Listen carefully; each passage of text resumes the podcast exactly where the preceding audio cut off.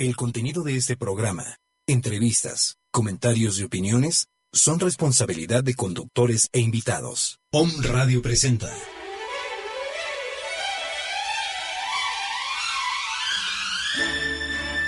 Salud en equilibrio.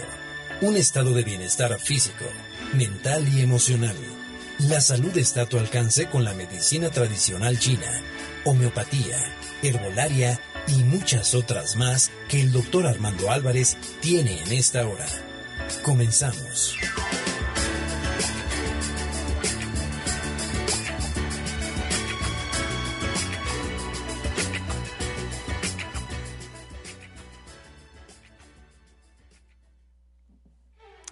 Muy buenos días, queridos radioescuchas. Estamos en Salud en Equilibrio. Hoy estoy eh, adelantándome porque el doctor Armando Álvarez nos va a acompañar en un ratito más. Mi nombre Ami Arellano. Eh, he estado con el doctor Álvarez dos eh, semanas anteriores. Y bueno, pues como ustedes saben, soy, tengo un doctorado en biotecnología y una especialidad de nutrición. Hoy me gustaría muchísimo hablarles de lo que acordamos la semana pasada, que es la bulimia. En el caso de la bulimia es muy importante que ustedes como padres de familia tengan mucho cuidado. Normalmente la bulimia se da en chicas o señoras jóvenes recién casadas que no quieren subir de peso, pero que de alguna manera presentan una pérdida de control sobre lo que es la comida. Y esta es una enfermedad en la cual cualquier persona tiene episodios regulares de comer una gran cantidad de comida y cuando se da cuenta tiene un pesar psicológico y quiere deshacerse de esa comida que ingirió lo más pronto posible y de la forma más sencilla. Entonces proceden a lo que es el vómito o a lo que es provocarse una diarrea.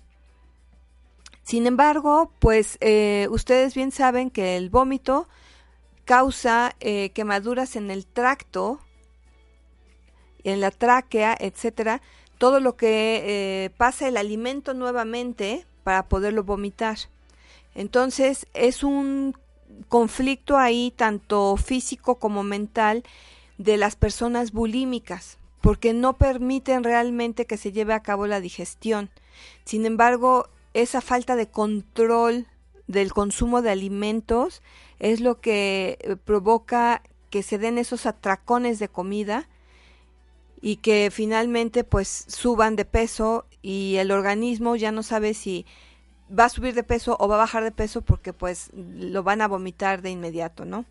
Entonces es muy importante que nosotros veamos cuál es el trastorno en las mujeres con las que tenemos día a día contacto, porque en realidad una causa exacta de lo que es la bulimia se desconoce por completo, pero tiene mucho que ver con la parte emotiva, con la parte psicológica.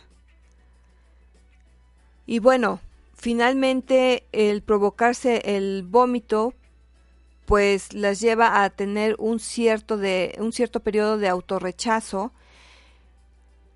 que al final eh, si ellas están en un peso normal finalmente ellas se siguen viendo con sobrepeso y eso las lleva a que se hagan más daño al provocarse el vómito. Si bien es muy importante desde que nuestros hijos están en el vientre eh, comer sano para que ellos cuando nazcan coman sano y seguir nosotros enseñándoles a comer sano. Eh, yo creo que es muy importante que pudiéramos tomar esos cursos de, de cocina nutricional este, en el cual podamos aprender a cocinar rápido porque no tiene que la cocina no tiene que ser muy tardada pero podemos aprender a cocinar muy rápido y además rico y nutritivo, que es lo principal. Algo que es muy importante y que hemos perdido mucho por a lo mejor la forma en que vivimos día a día es el, la cuestión de que ya casi no hacemos ejercicio. Normalmente pues tenemos que levantarnos muy temprano, cinco y media, seis de la mañana, eh, tenemos que preparar los lonches de los hijos, arreglarnos, irnos al trabajo, en fin, todo el día estamos en el trajín y ya no podemos hacer ejercicio. Para la noche cuando salimos de trabajar, pues en realidad es un problema porque ya estamos muy cansados y al día siguiente nuevamente despertarse a las 5 o 6 de la mañana, eh, estos horarios nos impiden realmente eh, hacer un ejercicio, disfrutar de hacer el ejercicio y entonces nos estamos volviendo cada día más sedentarios. Ese es un problema que nos hace estar mucho más flácidos, por un lado, y por el otro, engordar mucho más fácilmente. Algo muy importante es que debemos de pesarnos, no digo que cada semana, pero sí por lo menos una vez al mes, para ver cómo estamos eh, manteniéndonos en nuestro peso. Y pues cuando nosotros tenemos unos gramos de más, es mucho más sencillo bajarlos que tratar de bajar 5 o 6 kilos en un mes. O sea, eso es imposible, porque además no es sano para nuestro organismo bajar tanto de peso. Eh, yo recuerdo una chica que se iba a casar, eh, en un mes bajó 8 kilos con la dieta de agua. O sea, se la pasaba tomando agua. Obviamente el día de su boda fue un desbalance tremendo eh, que desafortunadamente pues tuvo que llegar al hospital, ¿no? Eh, son cosas que esas dietas de un solo ingrediente o que pura cosa roja o que pura cosa naranja o que pura cosa amarilla, o sea, esas cosas no deben de ser. Nosotros debemos de aprender a comer balanceado. ¿Y cómo es balanceado? Tener un arco iris en nuestra mesa. Tener mucha verdura, tener fruta, tener carne, porque si nosotros no comemos carne, el problema es que comenzamos a perder la masa muscular. Y debemos de recordar que después de los 30 años es normal que perdamos nuestra masa muscular, pero si a eso le adicionamos que no tenemos una ingesta adecuada de proteínas, entonces va a favorecer la pérdida de masa muscular y nos vamos a ver muy flácidos y muy aguados y entonces vamos a tener lo que es la piel naranja y vamos a tener muchos otros problemas que en realidad estéticamente no nos gustan y que saludablemente tampoco nos conviene. ¿Cuáles son los síntomas de estas personas bulímicas? Las personas bulímicas también tienden a hacer demasiado ejercicio, ejercicio exagerado, precisamente por ese remordimiento que les dio el atracón de comida que se dieron dos horas antes. El consumir repentinamente grandes cantidades de alimentos o comprar grandes cantidades de alimentos que desaparecen de inmediato. Muchas veces vamos al súper y, compramos las cosas para 15 días y resulta que a los 6, 7 días ya no tenemos alimento en casa. Entonces necesitamos ver quién es el que está consumiendo alimentos en exceso, ver si está haciendo ejercicio para que no caiga en, en una estética que no le guste y vaya a comenzar a tener problemas de bulimia o de principalmente cuando come mucho es de bulimia. Cuando no come es anorexia, como lo vimos la semana pasada.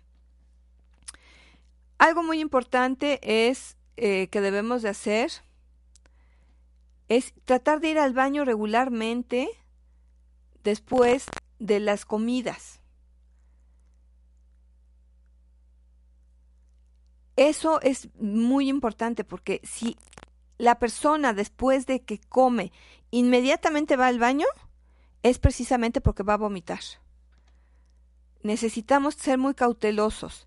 Después de una hora o unos 40 minutos que la persona ya haya terminado de comer, em, por eso antes era muy bonito las sobremesas, porque pues podíamos platicar en familia haciendo la sobremesa y eso evitaba precisamente que los chicos o las chicas se levantaran al baño y pues este a vomitar, ¿no?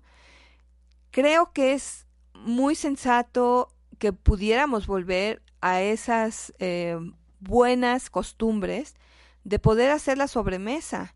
sobre todo si la mami no trabaja y está con los hijos en la mesa, con los adolescentes, debemos de ser muy cautelosos, porque ahí sí nos podemos dar muy bien cuenta porque tenemos el tiempo necesario para cuidar a nuestros hijos. Y el hecho de que nosotros les dediquemos tiempo es fantástico para ellos porque se sienten bien, no se sienten abandonados, no se sienten rechazados. Y como les he dicho, esto es un problema clave en materia de estabilidad emocional de los adolescentes. Si nosotros realmente les damos amor a nuestros hijos desde que nacen, hasta siempre, porque siempre una mamá va a ser mamá. Entonces hay que darle ese amor a nuestros hijos, cuidarlos, entenderlos, darnos el tiempo para platicar con ellos. Vamos a reducir mucho el riesgo de que ellos se vuelvan, se vuelvan hacia la bulimia o bien hacia la anorexia. Es muy importante, por ejemplo, también ver qué tipo de medicamento están tomando, hay muchas pastillas que en realidad no están probadas que son para adelgazar, muchas hierbas que no están probadas científicamente que son para adelgazar, y sin embargo se venden en el mercado y la gente lo cree, cree que son eh, cosas maravillosas que nos van a adelgazar de la noche a la mañana. Yo sí les puedo decir que si queremos estar delgados, tenemos que cerrar la boca. Necesitamos comer menos. En realidad, no necesitamos comer porciones grandes para estar saludables. Al revés, debemos de comer porciones medianas para estar saludables. Si nosotros en vez de servirnos en un plato grande, nos servimos en un plato mediano, nuestra ingesta va a ser menor. ¿Y qué va, qué va a suceder? Que vamos a ver el plato lleno y psicológicamente nos vamos a sentir saciados. Y si adicionalmente nosotros comemos lentamente, masticamos bien todos los alimentos, entonces damos tiempo de que transcurran 20 minutos para que nuestro sistema mande la señal al cerebro de que estamos satisfechos. Y el cerebro ya no nos va a pedir comer más. Por eso es muy importante sentarse a la mesa, comer tranquilos. Si nosotros comemos muy rápido, vamos a comer de más, número uno. ¿Por qué? Porque de aquí a que sucedan esos 20 minutos para que se mande la señal al cerebro de que estamos saciados, pues vamos a comer mucho más de lo que comeríamos si comemos tranquilos y lentamente. Es muy importante, como les comento, traten de hacer alimentos en familia. Eso ayuda mucho a poder platicar con nuestros hijos, a poder decirles, ¿saben qué hijos? Pueden solucionar su problema así, ellos van a expresarse con nosotros, a tenernos la confianza. ¿Por qué? Porque les estamos dedicando el tiempo. No tienen que buscar ajenos para platicarles sus problemáticas. Van a tener la confianza de venir con nosotros y nosotros les vamos a poder dar los mejores consejos. Porque ¿quién mejor que una madre para poder aconsejar bien a nuestros hijos? Pues queridos radioescuchas, si tienen alguna duda, los invito a que llamen a cabina al 249-4602 o bien nos echen un WhatsApp al 2222 06 6120. Muy bien. Me gustaría platicar con ustedes cuáles son las pruebas y exámenes que se tienen que hacer para ver realmente si una persona es bulímica o no. Un examen es muy sencillo y es el de los dientes, porque puede mostrar caries dental o infecciones en las encías como la gingivitis.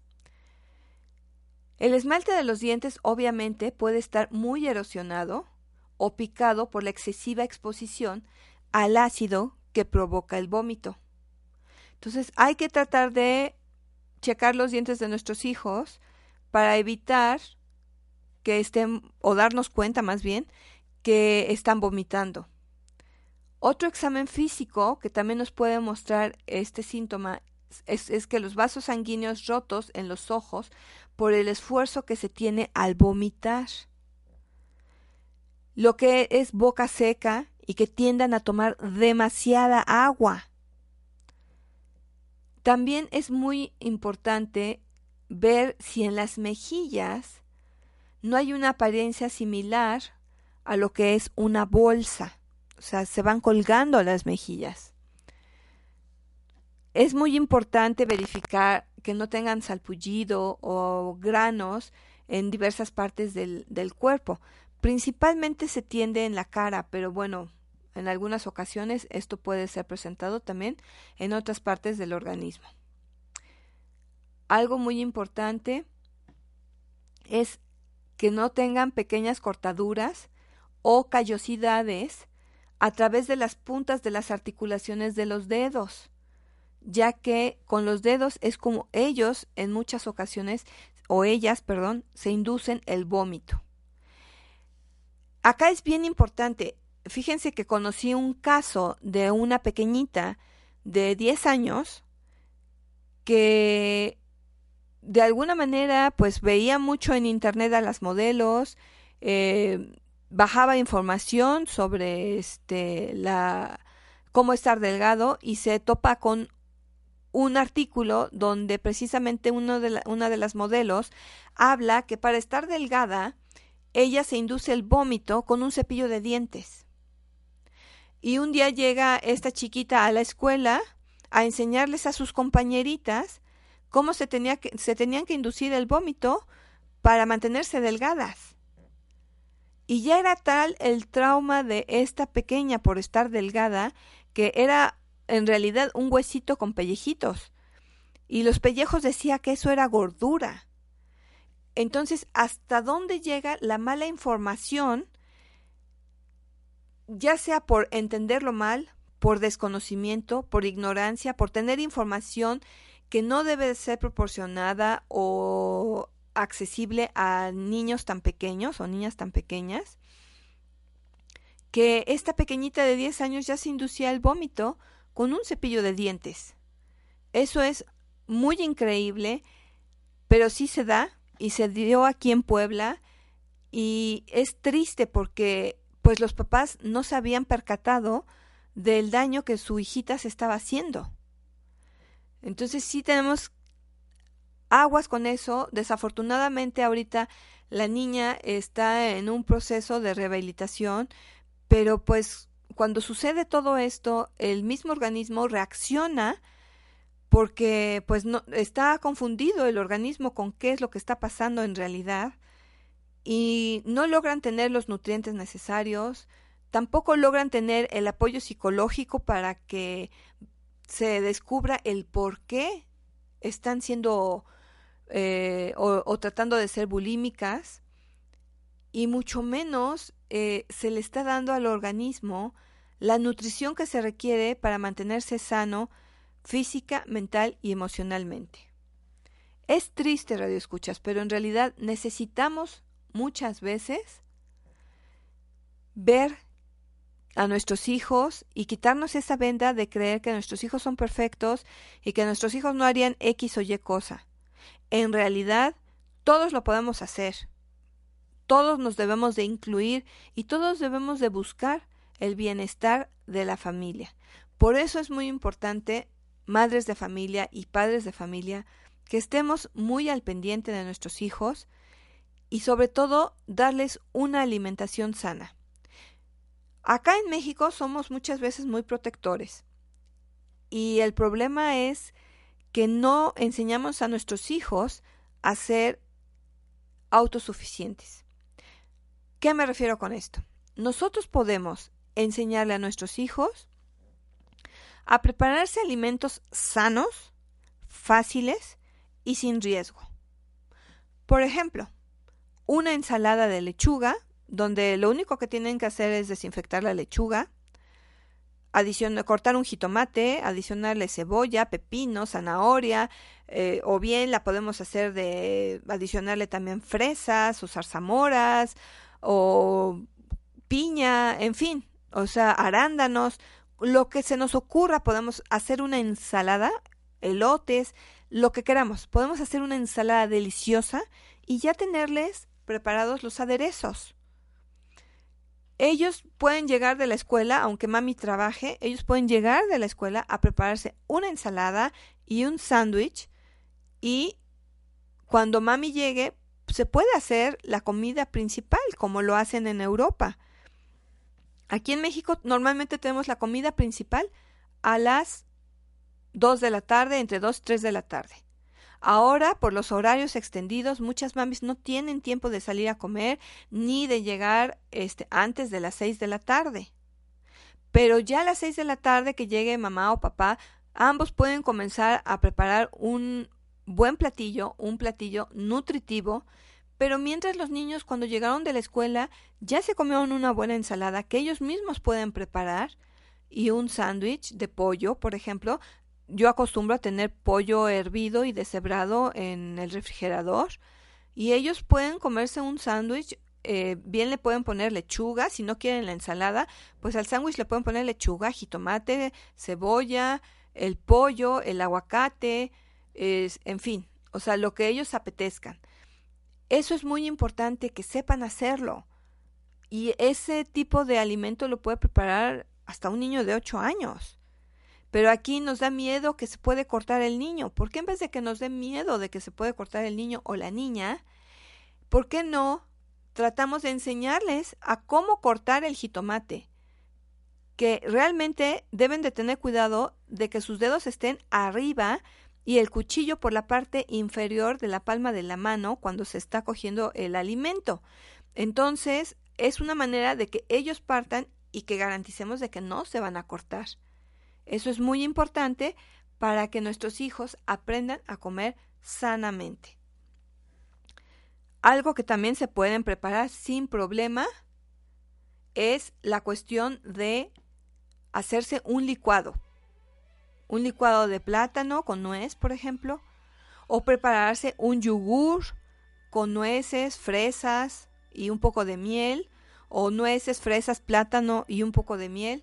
En fin, o sea, hay muchísimo, muchísimo que podemos enseñarle a nuestros hijos sobre la preparación de alimentos que no les corren ningún riesgo y que son muy nutritivos y que son preparados por ellos mismos. Creo que es muy importante el hecho de que ellos aprendan que si desde pequeños tienen una buena nutrición y se pueden preparar sus alimentos, se van a mantener saludables y lejos de hospitales y enfermedades. Pero démosle la bienvenida al doctor. Muy buenos días, ¿cómo, estás? Muy mis, bien, mis gracias. queridos radioescuchas, ¿cómo están? Muchas gracias, Sammy, por, por este, este, este ratito que me hiciste el favor de, de iniciar. Con Vengo- todo gusto. Vengo de tratar a un paciente y pues ni modo, los pacientes también requieren de cierto cierto detalle, no como ustedes, claro, ustedes merecen toda mi atención, pero algunas veces un paciente te puede te puede quitar un poquito de tiempo y cuando se trata de algo de salud, pues siempre es importante atenderlos, pero síguele a mí, estoy escuchando ¿les- y les estás dando las, las proporciones. Pues en realidad, cuando es una comida nutritiva, deben ser pro- eh, porciones medianas. O sea, era lo que les comentaba al inicio del programa. Eh, estamos acostumbrados a servirnos los platos grandes para comer. Y ahí, pues, cuando lo vemos lleno, digamos que de la vista ya sabemos que ya vamos a estar saciados. Pero igual si cogemos un plato mediano y está lleno, de la vista psicológicamente vamos a estar saciados, o sea, no necesitamos comer grandes porciones. Por ejemplo, eh, decías tú ahorita que nueces, para un licuado de plátano con nuez, ¿cuántas nueces, por ejemplo, se tienen? de? Siete, siete, ocho nueces o almendras, un plátano, eh, un vaso de leche y va, va a crecer un poco el licuado porque sí eh, es crece un poco a la hora que se muele porque absorbe aire. Si lo dejamos que el aire salga del licuado, pues va a volver a su volumen Sí, original, la famosa ¿no? espuma. Exactamente. Y, y- y en cuanto a las personas mayores, a nuestros adultos mayores, también la comida debe de ser, no, no basta como la de la edad media, ¿no? Es decir, los niños y los ancianos deben comer menos Sí. y se nutren igual. Claro. Sí, sí, eso es muy cierto.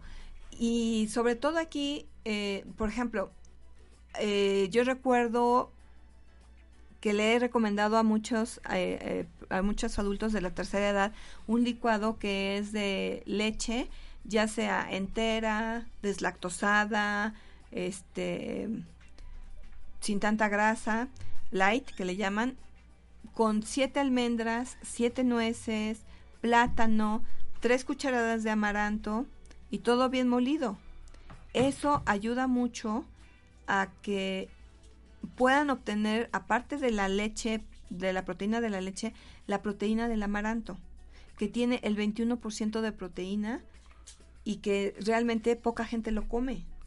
Decías también, ah, no, los, los frijoles son los que tienen eh, isoflavonas, ¿verdad? Sí, los frijoles son Ah, los que contienen. El amaranto tiene eh, muchos nutrientes. El, el 21 amaranto. proteínas, dices, tiene Claro. calcio también. Sí, tiene eh, mucho aceite. eh, contiene el 21, el 20, el, no, el 19% de aceite y el 21% de proteína. Ese aceite que contiene el amaranto eh, se llama escualeno, que es lo mismo que el aceite de hígado de bacalao que normalmente consumimos y que es rico en omega. Entonces, el amaranto es un muy buen sustituto eh, cuando la gente no puede consumir, por ejemplo, este alimentos como pescado mucho mucho tiempo, ¿no? Y en vez de que se vayan a la tienda y, por ejemplo, se coman unas papitas o en la esquina comprar este cualquier chatarra, chicharrines y todo eso, ¿por qué no mejor aprende la gente a comer las famosas alegrías? A ver, a mí, y para los amigos que nos, muchos no- nos hacen el favor de seguirnos y escucharnos en el extranjero, ¿cómo podríamos sustituir el amaranto? Porque el amaranto es una, una, una, pe- una pequeño cereal eh, nativo de México. Claro. De hecho, muchos paisanos mexicanos, pues creo que ni lo, ni lo conocen. O como ven que lo venden, eh, así como dices, la famosa alegría, que son unas pequeñas... eh, Tablillas. Sí, un conglomerado hecho con miel. Y como lo venden las, las indígenas, por lo regular les hacen el feo. Pero es Así un es. alimento muy nutritivo. ¿Algo, ¿Algún sustituto del amaranto existe para el extranjero que tenga ese Sí. tipo de, de, de- de sustancias? Sí, la chía. La chía actualmente ya se está popularizando mucho a nivel internacional. Y eso sí se da en todo el mundo. Ya encontramos chía en Alemania, encontramos chía en Estados Unidos, en Canadá, en Japón. Este, sí, o sea, la chía es, digamos, se le ha dado más promoción en cuanto a materia nutrimental. Y bueno, pues aquí es una cuestión de que la gente aprenda a comer chía. Nosotros tenemos mucha chía en México y sin embargo no la consumimos. Y normalmente se le echa al agua de limón, se hace el agua de limón este y se le echa eh, la chía y se deja una media hora a que absorba el agua Sí, para que se hidrate y, haga- y crezca de, de cierta manera, ¿no? exactamente y entonces ya es mucho más fácil que nosotros la podamos digerir Algunos pacientes me han dicho que, que consumieron chía, pero no remojándola. Es decir, no le pusieron el, eh, el, la hidra- el, el- el- el momento de hidratación. Y por ahí yo vi alguna vez un artículo en el internet que decía que, que la chía, si se consumía sin hidratarla, podría hidratarse dentro del, del- del Del sistema estómago. digestivo y podría causar problemas. ¿Es verdad esto? pues lo que pasa que absorbe precisamente el agua y entonces qué puede suceder que se vuelva la persona estreñida no y muchas veces también puede llegar a barrer con la mucosa intestinal La flora intestinal también, la mucosa y la entonces flora. sí es mucho más recomendable que la chía se hidrate primero para consumir. Es como la almendra, o sea, o como los germinados. Todo eso eh, normalmente lo, lo debemos de consumir em, hidratado. ¿Por qué? Porque es mucho más fácil que nuestro organismo absorba los nutrientes, absorba todos los beneficios de, de lo que estamos consumiendo y no tengamos problemas en el estómago por que nos vaya a barrer la flora intestinal o cualquier cosa, ¿no? No se pierde de ninguna manera los nutrientes o los valores nutricionales por hidratar este tipo de, de alimentos, ¿verdad? No, porque esa misma agua con la que estamos hidratando es la que vamos a echarle al agua de limón, Ah, ok. ¿sí? Entonces ahí está todos los nutrientes. Es, por ejemplo, nosotros cuando hacemos verduras, ¿no? Es mejor cocinar las verduras al vapor o asadas que hervidas. Porque yo conozco muchas, pers- muchas personas que hierven las verduras, sacan las verduras y tiran esa agua. A la hora de tirar esa agua, están tirando, están tirando todo, exactamente. Entonces, no se deben de perder esos nutrientes. Esa agua se debería utilizar más bien como para hacer el caldo. Exactamente. Debemos de, de ver la cocinada como una forma integral. ¿Hasta qué punto de ebullición una, una verdura, digamos una zanahoria, unas calabacitas o una papa, pierde sus, sus propiedades nutritivas? Pues normalmente eh, después de los 70 grados, cuando ya este empieza realmente a sacar burbujas el agua, eh, se comienzan a perder. Pero más que nada depende mucho del tiempo, más que de la temperatura, del tiempo en que esté hirviendo. De hecho, las verduras deben de estar al dente, no super cocidas. Ya una verdura super cocida ya no tiene nutrientes. Entonces, por ejemplo, si nosotros tenemos unas calabacitas y se nos pasaron de tiempo y ya están muy aguadas, es mejor con esa misma agua, porque además hay que ponerle a hervir con muy poca agua, y con esa misma agua hacer mejor una crema. ¿Por qué? Porque seguimos conservando los nutrientes. Y tratar de que no hiervan mucho tiempo, porque realmente sí se degradan mucho las proteínas con la temperatura.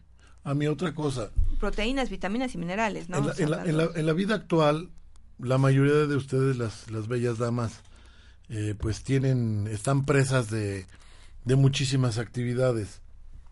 Y yo he visto que hay amas de casa que cocinan para toda la semana.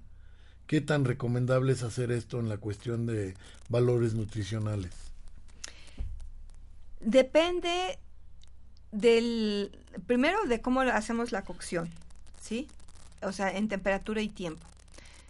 Y después de cómo es que lo vamos a preservar. ¿Lo vamos a congelar o lo vamos nada más a refrigerar? Cuando, si lo vamos a congelar, ¿cómo es nuestro congelador? ¿Es un congelador grande que congela en poco tiempo o es un congelador del refrigerador que se va a llamar más tiempo congelando el alimento? Y además hay diferencias en congeladores. Yo me acuerdo que en Europa, los y, y tú, tú lo sabes porque también viviste allá, los congeladores bajan la temperatura hasta menos 20 grados, menos 30 grados. Es correcto. Esa es una verdadera congelación. Sí. Los refrigeradores en México, y no sé si en los países sudamericanos, pero por lo menos en México, eh, lo más que congelan es eh, menos 5 grados, menos 8 grados. No es una congelación, es un enfriamiento, ¿no?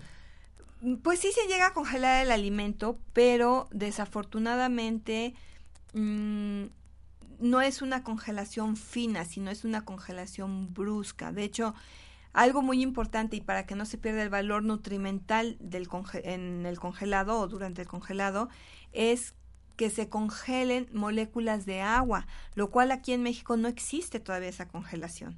O sea, existe en Europa y lo utilizan mucho en restaurantes. O sea, en restaurantes ya tienen los platos servidos, bonitos, o sea, ya diseñados por el chef y los meten en cámaras congeladoras, todos los platillos. Abajo de 20 grados centígrados, ¿verdad? Sí, pero, pero es una congelación fina, o sea, no es congelar la superficie del alimento. Si nosotros aquí en México metemos un aguacate a congelar, se escarcha inmediatamente. Se escarcha y además se vuelve todo arrugado. ¿Por qué allá no? Porque allá lo que se congelan son las moléculas de agua. Y aquí se deshidratan. Y aquí, exactamente, a la hora de, de que se escarcha, se va deshidratando, se va quemando, lo que se llama, se quema el alimento, exactamente. Y entonces, ya a la vista del consumidor, el alimento ya no va a ser igual. ¿Cómo podríamos hacer en los países latinoamericanos? Bueno, si es que lo sabes, tú no lo vas a saber todo, pero eres una eminencia. Eh, ¿Cómo podríamos llegar a esa congelación fina? ¿Tú lo sabes ya ese procedimiento? ¿Lo conoces? Eh, sí lo he estudiado, no me acuerdo en este momento, pero si quiere, doctor, la próxima semana podemos hablar a ese respecto. Perdóname por comprometerte de esta manera. es que es un tema muy difícil. Los que hemos vivido en Europa sabemos que la que por, por las, los cambios tan bruscos de temperatura y por los cambios de estación, que a veces incluso nada más tienen el verano y, el invierno, pasa la primavera como, como parte del invierno, donde todavía incluso se ve nieve, perdón, el verano la época más cálida del año. La luz incluso hay lugares de Europa donde a las 11 de la noche todavía está el sol. Aquí en México no, aquí aquí en México, por ejemplo, a las 8 de la noche está el sol y ya se acaba, ¿no? Claro. Allá las noches son más largas en el verano los días, o sea, los días más largos, las noches muy cortas. Todo eso tiene que ver con la cuestión de alimentación, porque la luz, el, la, fotosíntesis, todo ese rollo, ¿no? Claro. Entonces sé que no es muy fácil, pero sí, si, si, pudiéramos aportar al, a nuestros radioescuchas esa posibilidad de, de, de, cómo llegar a esa congelación fina, como la manejan los, los chefs de muy buenas cocinas en Europa, creo que sería una buena aportación porque serían, seguirían comiendo una, de una manera nutricional excelente. Claro. Porque ya con los alimentos quemados, como, como tú bien lo refieres, que es lo que hacen los refrigeradores en México y en, Latinoamérica, queman los alimentos, ya no hay una deshidratación y hasta el sabor cambia, ¿no? Sí, y también durante ese tiempo eh, muchos de los nutrientes se pueden llegar a perder. Entonces sí necesitamos realmente eh, no nada más modificar nuestros hábitos alimenticios, nuestra forma de cocinar, sino también la, forma, de, almacenar. nuestros alimentos. ¿En qué lo debemos de almacenar? ¿Cómo lo tenemos que almacenar? Por ejemplo, si nosotros vamos el domingo al mercado y compramos el rollo de, de cilantro, ¿no? O de perejil. O sea, ¿cómo es que lo debemos de desinfectar, de dejar secar? ¿Cómo lo tenemos que secar? ¿Cómo lo tenemos que almacenar en el refrigerador para que no se nos eche a perder? porque finalmente lo queremos fresco. Y si no, ¿cómo lo podemos deshidratar para tenerlo en la hoja seca?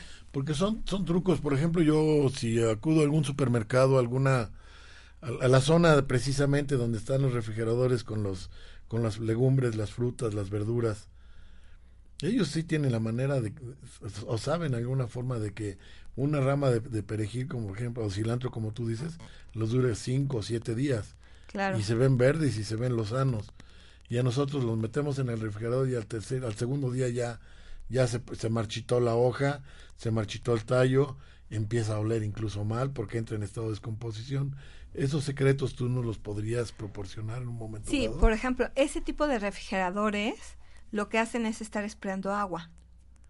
Entonces, a la hora que están esperando agua, la verdura se mantiene se hidratada. mantiene hidratada y con buena humedad, o sea, no se pasa, simplemente, eh, o sea, porque también excesiva humedad, pues produce hongos, ¿no?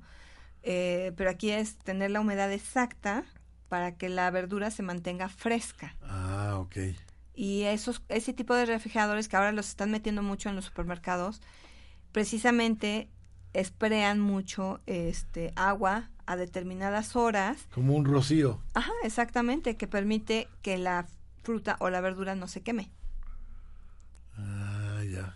Sí, porque va a mantenerse hidratada. O sea, va a tener siempre esas moléculas de agua que hace mantenerla fresca. Sí, son secretos increíbles, ¿no? Que, que, que, se tienen en la cuestión de la alimentación y que normalmente no tenemos esa educación de poderlas preservar. ¿Qué te parece si vamos a un corte y regresamos en un momentito a, Por supuesto. a este nuestro programa Salud en Equilibrio? Está con nosotros la doctora Ami, Ami Arellano y tu servidor, doctor Armando Álvarez. Y continuamos con la segunda parte en un momento más.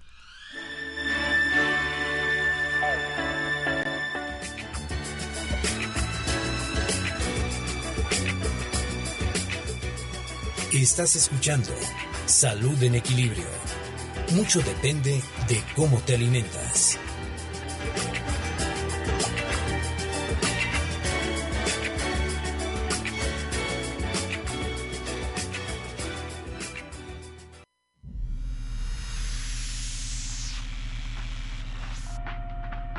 Intégrate a la frecuencia del cambio.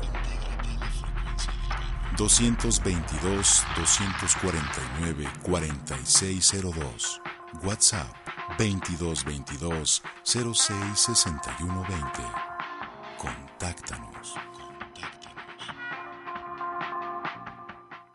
Hola amigos de Home Radio, yo soy Isa García, coach de vida. Entrenemos nuestra conciencia a través de herramientas en desarrollo humano, entrevistas, secciones, todos los jueves a las 12 del día. Isa Live, aquí en Home Radio, entrenando tu poder interno de ser feliz.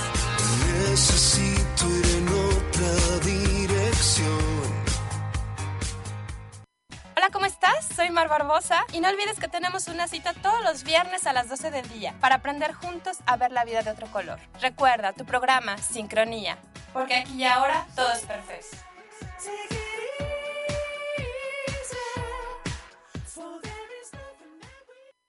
Hola, ¿qué tal? Soy tu servidor y amigo doctor Armando Álvarez de Home Radio con el programa Salud en Equilibrio. Escúchame todos los jueves a las 11 de la mañana donde voy a seguir dándote tips de la salud para mejorar tu estilo de vida.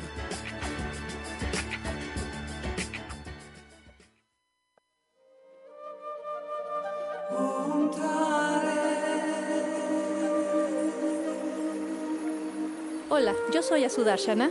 Y yo soy Saúl de la Fuente. Te invitamos todos los viernes a la 1 pm a escuchar Meditemos en la Fuente, donde estaremos buscando respuestas a temas como ¿Quién soy? ¿Para qué estoy aquí? ¿Qué es el amor? ¿Cómo puedo ser feliz? En On Radio, transmitiendo pura energía.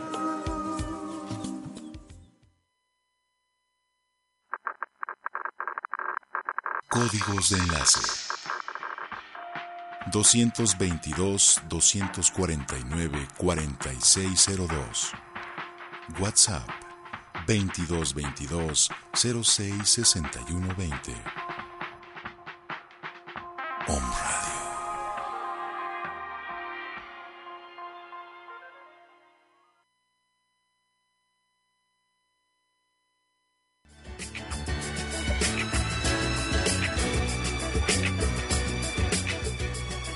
Estás escuchando Salud en Equilibrio. Mucho depende de cómo te alimentas.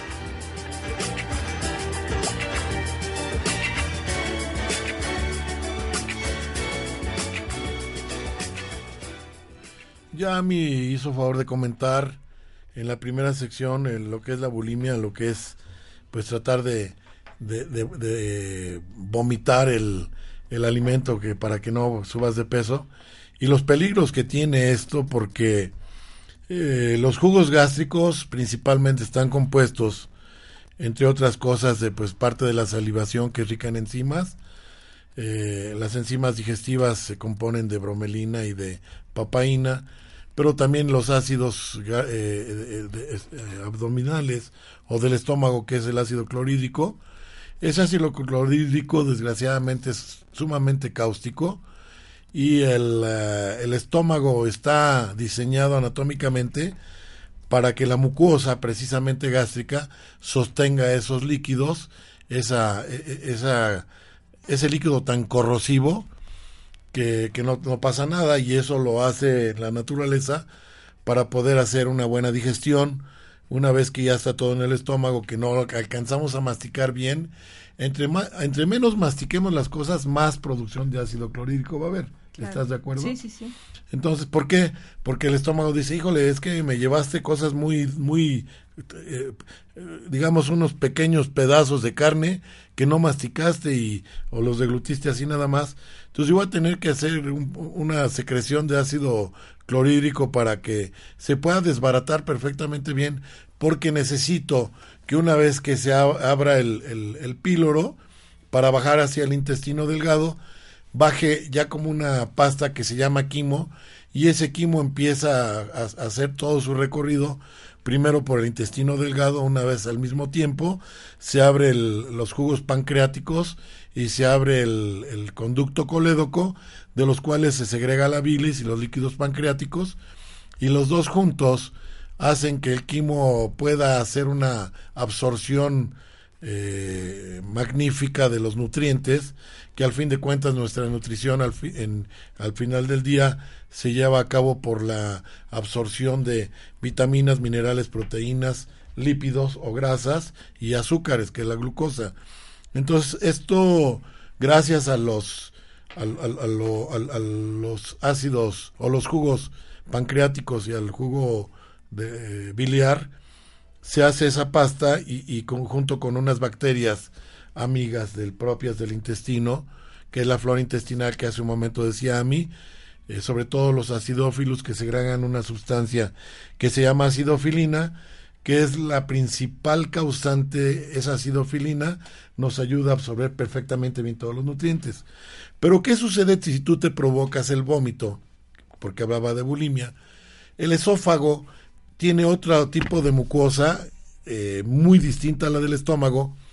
Entonces, si tú regresas el, alimento eh, o, lo que tienes en el estómago, lo regreses por la vía esofágica hasta la boca, vas a, provocarle quemaduras severas al esófago, que puede haber muchos problemas, incluso te puedes provocar un cáncer por esa constante subida, y las famosas úlceras esofágicas y, muchísimos problemas, incluso a nivel de garganta. Otro es un riesgo de una broncoaspiración, porque muchas personas han muerto, los bulímicos, muchos han muerto en el, en el acto de, devolver la comida y al pasar por la por la cavidad de orofaringia donde se hace el intercambio de la glotis y la epiglotis puede abrirse y se puede eh, broncoaspirar porque el ácido puede incluso quemar las vías respiratorias. Entonces no es nada conveniente provocarse el vómito. Y me decía a mí, es que muchos también comen por ansiedad. Nosotros en la homeopatía manejamos dos medicamentos, muchos, para la ansiedad, pero el más recomendable es la Ignatia Amara. Si tú tienes y comes por ansiedad y no quieres subir de peso, bajando los, la, cantidad de ingestas o las proporciones desmesuradas para poder sacirte o satisfacerte, eh, puedes tomar Ignatia Amara, la 200 centesimal, tres veces al día en gotas y vas a ver cómo esa necesidad que tú tienes o esa sensación de necesidad de, de, comer más se va a ir frenando poco a poco con la Ignatia Mara. Ah, perfecto. Ahora, si tú tienes ya quemaduras, ya eres bulímico o bulímica y ya tienes esos problemas, habría que hacerte una, una, una anamnesis, una historia clínica para saber cuáles son los síntomas, porque bien refiere a mí, una úlcera esofágica es muy dolorosa, muy ardorosa, produce incluso el famoso eh, reflujo gastroesofágico y ese reflujo, pues, este, como tú te has estado provocando el, el vómito, hay una pequeña valvulita. A ver, en el estómago se tienen dos válvulas, una arriba y otra abajo. La, arriba, la de arriba es la que se abre cuando va bajando el, alimento por el, el, esófago y se llama cardias. Y la parte de abajo es el píloro que se abre una vez que ya se complementó la digestión. Entonces, una vez que se abre, eh, que tú empiezas a comer algún sólido, se abre el cardias, se cierra el píloro. Si tú comes un líquido, o tomas, perdón, un líquido, se abre el cardias, se abre el píloro y baja el líquido directamente hacia el estómago. Claro. Perdón, hacia el intestino. intestino sí. Entonces, eh, muchos restaurantes, su trampa, no sé si ya León lo comenté, el hecho de decir, quiero un aperitivo, es que como vas a ingerir un líquido, pasa directamente el alcohol hacia el intestino delgado y, te entras en un estado de euforia y claro, te, como que te emborrachas más rápido y eso te hace pedir más, aunque no traigas suficiente dinero, ah, pues ya me, ya soy, ya traigo aquí mi tarjeta de crédito y voy a comer más de lo que es, de lo que te, tu presupuesto alcanzaba, porque es la trampa de todos los restauranteros y todas las personas que venden alimentos. También ¿eh? de lo que realmente uno necesita consumir, porque no necesitamos consumir mucho. Ni el alcohol. Entonces, eso te va a producir apetito, te va a producir estado de euforia y los estados eufóricos también te dan mucha hambre, ¿no? Claro. Entonces, lo recomendable es llegar a un restaurante y decir, ok, ¿le va a querer un aperitivo? Sí, pero primero tráeme una botana. Claro. Cómete un puñito de cacahuates eh, o un pan untado con mantequilla o crocantes, lo que te pongan ahí en la mesa, primero un sólido, para que tu estómago, perdón, tu esófago o tu vía esofágica, una vez que el cerebro detecte que estás llevando a tu, a tu boca un alimento sólido, cierre el píloro, entonces va a bajar hacia el, al el estómago y el alcohol se va a mantener mucho tiempo en el estómago. Te vas a emborrachar más lentamente y, y, vas a poder tener mesura en tu alimentación y, en, y, en, y en, tu, en tu bebida.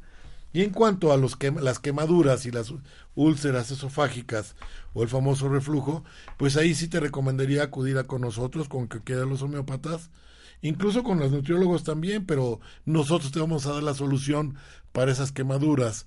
Tal vez te daremos ácido clorhídrico en homeopatía, o ácido muriaticum, o ácido sulfuricum, o arsenicum album, o cantaris, o apis melífica, dependiendo del tipo de manifestación que tengas en los ardores y las quemaduras que se tengan. Me decía a mí, ya también a ustedes se los dijo, que él no solamente quema la parte esofágica, sino que una vez llega a la boca, se quema la dentina, se quema el esmalte de los dientes y comienzan a cariarse los dientes. O sea, es un ataque directo a tu persona. Así es. Sí, en realidad, por eso es muy importante que la bulimia o los bulímicos sean atendidos eh, prontamente, porque, pues desafortunadamente, de manera interna ellos se causan más daño que beneficio, ¿no? Y el hecho de que a lo mejor tienen un peso normal, están dentro de su peso, etcétera, y se vean gordos, ese es un tipo de problema ya psicológico que debe de ser tratado en tiempo y en forma, ¿no? Porque también eso sucede, ¿no? Que pueden estar en su peso y se vean al espejo y digan, ¡Ah! tengo como 20 kilos de más, ¿no? Cuando en realidad no es así. Es correcto, sí. Eh, se segregan ahí algunos neurotransmisores que no te permiten ver la realidad. Es algo así como el estado de estar enamorado. A lo mejor te enamoraste de una defecio o una defecia de un monstruo o de una persona con granos en la boca y todo, pobrecitos, ¿no? Mis respetos para los enfermos, pero te puedes enamorar de un ser horrible, o, sea, ser humano horrible en toda la extensión de la palabra, pero esa dopamina que está segregando el cerebro te está estupidizando, es una droga que no te permite ver los defectos de tu ser amado. Eso mismo sucede con tu estado bulímico. Creo que también la dopamina tiene algo que ver ahí, porque al fin de cuentas el cerebro te va a drogar para no hacerte tanto daño. Y entonces te hace verte bonita, te hace verte o te hace verte mal, te hace ver muy gordo y realmente no estás, es lo que te estás refiriendo, ¿no? Exacto. Son trampas que el cerebro también te está te está mandando, ¿no? No, y también eso eso es deberíamos hablar un un programa de ese tema sobre todos los neurotransmisores porque es muy importante que también los mantengamos en equilibrio. Sí, por supuesto. Porque si se van a desequilibrio, o sea, muchas, del, como dijo, o sea, el estar enamorado, ¿no?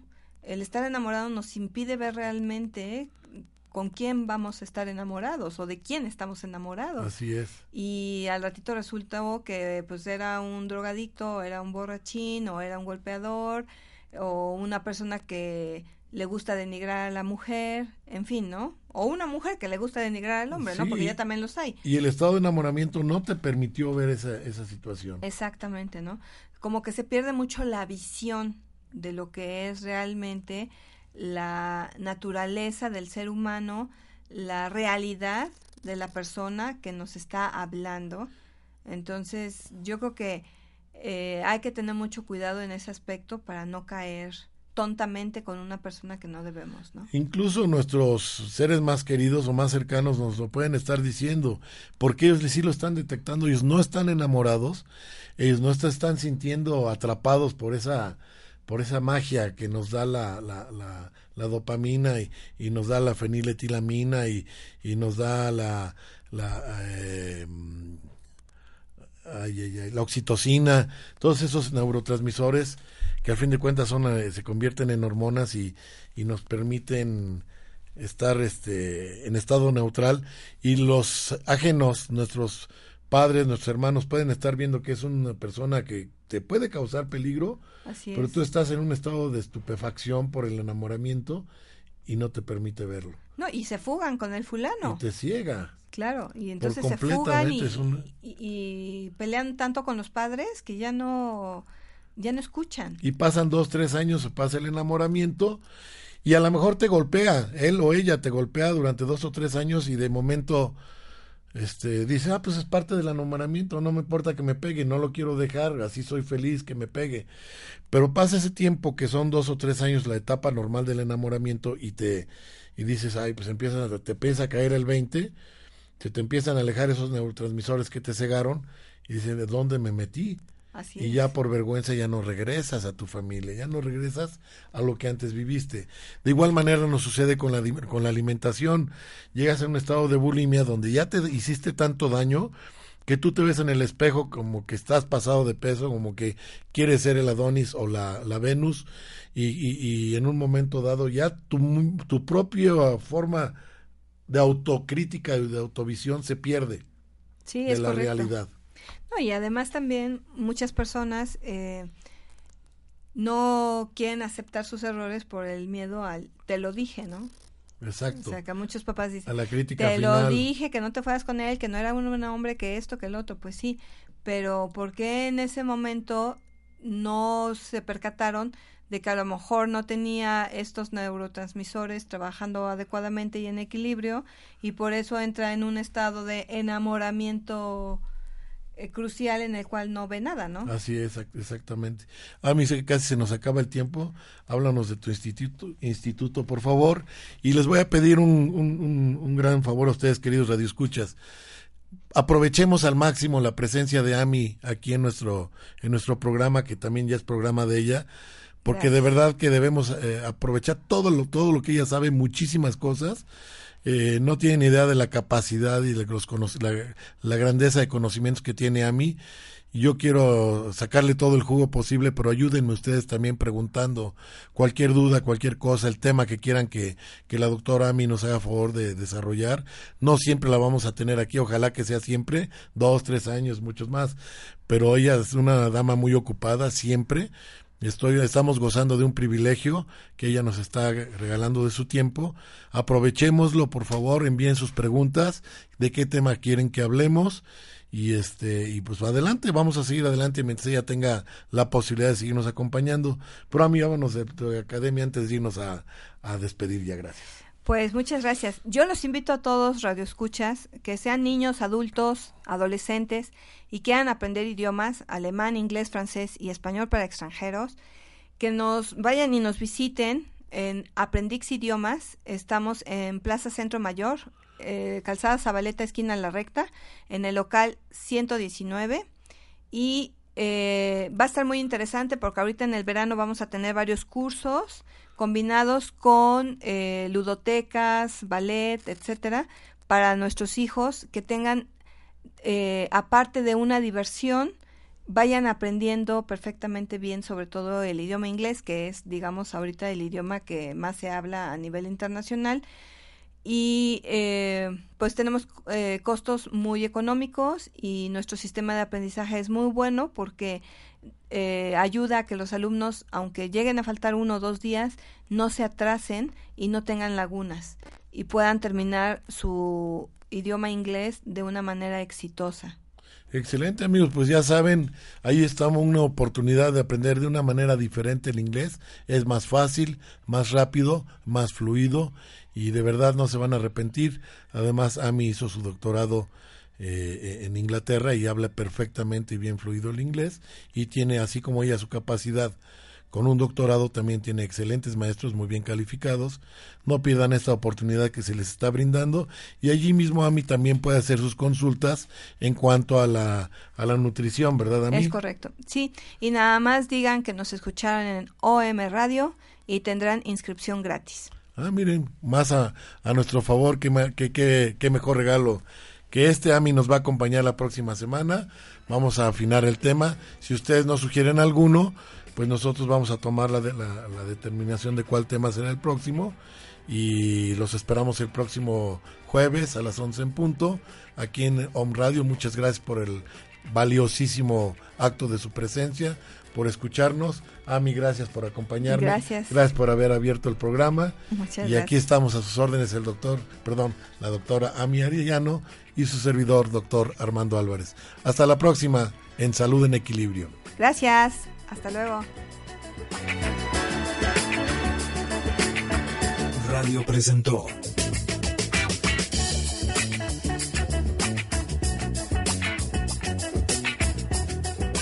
Vive en salud, vive en equilibrio. Escucha tu cuerpo. Hasta la próxima.